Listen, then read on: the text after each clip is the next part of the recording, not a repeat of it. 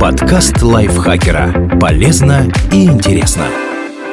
Всем привет! Вы слушаете подкаст лайфхакера. Короткие лекции о продуктивности, мотивации, отношениях, здоровье, обо всем, что делает вашу жизнь легче и проще. Меня зовут Михаил Вольных, и сегодня я расскажу вам, что делать, когда пассивная агрессия превращается в расстройство личности. Такое пассивно-агрессивное расстройство личности? Это нарушение поведения, при котором человек по каким-то причинам не озвучивает окружающим свои истинные желания и потребности, но заявить о них все-таки отчаянно хочет, и делает это, проявляя пассивную агрессию. Впрочем, сама по себе пассивная агрессия еще не является симптомом. Подобное поведение время от времени демонстрирует практически каждый человек. Например, нарочито сухо отвечает «спасибо, уже ничего не надо» на несколько задержавшееся предложение помощи или раздраженно говорит «делай, что хочешь», обнаружив, что партнер не в восторге от его идей. Либо публикуется многозначительная картинка или цитата в соцсетях в расчете, что ее увидит конкретный человек. Поступать так иногда в целом нормально, но в случае пассивно-агрессивного расстройства подобное поведение становится основополагающим и существенно портит жизнь и агрессору, и окружающим. Почему пассивно-агрессивное расстройство личности не совсем диагноз? В международном классификаторе болезней МКБ-10 пассивно-агрессивное расстройство присутствует. Оно относится к рубрике «Другие специфические расстройства личности», которая в свою очередь входит в большой список психических и поведенческих нарушений. Но формально на сегодня такого диагноза нет. В наиболее авторитетном справочнике психических заболеваний, американском диагностическом и статистическом руководстве по психическим расстройствам пассивно-агрессивное расстройство личности вообще не упомянуто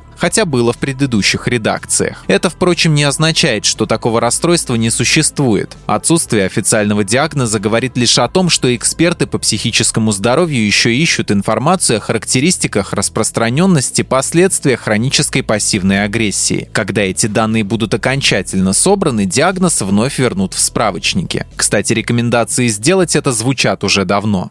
Как распознать пассивно-агрессивное расстройство личности? Пока медики спорят о клинической картине, с симптомами пассивно-агрессивного расстройства все более-менее понятно. Его основной фон – негативизм. Страдающий расстройством человек выглядит и чувствует себя обиженным, угнетаемым, разочарованным, проявляет угрюмость и недовольство. Это его обычное состояние, на которое накладываются дополнительные признаки. Частые жалобы на жизни окружающих. Таких людей с их точки зрения постоянно недооценивают, обманывают, обманывают, пытаются обойти. При этом на вопрос, что должно измениться, чтобы вы были довольны, ответить им сложно. Пассивные агрессоры ориентированы на то, чтобы предъявлять претензии. В возможность перемен они попросту не верят. Критика часто необоснованная или презрение по отношению к начальству и людям, которые стоят ступенькой выше по социальной или карьерной лестнице. Глухой протест против любых просьб и поручений. Почему я должен это делать? Что, других людей не нашлось? Раздражительность, если такой человек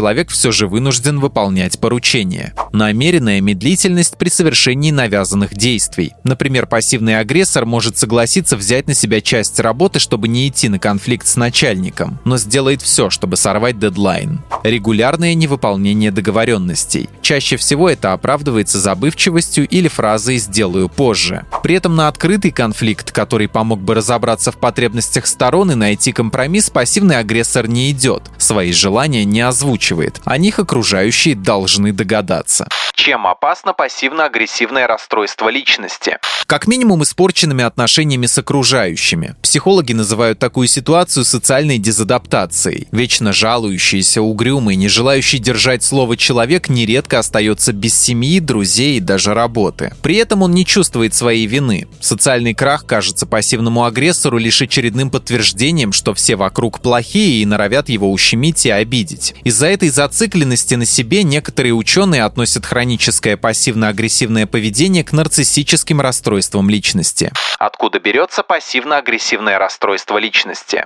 Ученые честно признаются, что точной причины не знают. Однако известны некоторые факторы, которые повышают риск развития хронической пассивной агрессии. Отсутствие заботы, жестокое обращение и чрезмерно суровые наказания в детстве. Излишне низкая самооценка. Злоупотребление алкоголем и другими психоактивными психоактивными веществами, хронический стресс, депрессия, тревожные расстройства, биполярное расстройство, синдром дефицита внимания и гиперактивности, шизофрения. Как лечить пассивно-агрессивное расстройство личности? Это сложный вопрос, прежде всего потому, что сам пассивный агрессор чаще всего не видит проблемы в себе и, соответственно, не понимает, зачем обращаться к специалистам. Если человек все же осознал, что поведение портит ему жизнь, коррекцию расстройства стоит начать с визита к психотерапевту.